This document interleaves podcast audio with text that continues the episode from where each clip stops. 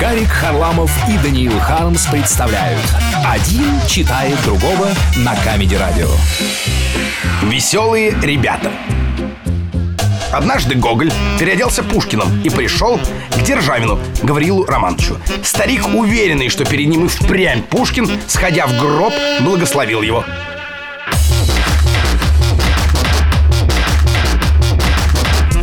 Лев Толстой очень любил детей, а взрослых терпеть не мог. Особенно Герцена. Как увидит, так и бросается с костылем. И все в глаз норовит, в глаз. А тот делает вид, что не замечает. Говорит «О, Толстой! О!» Даниил Хармс Камеди Радио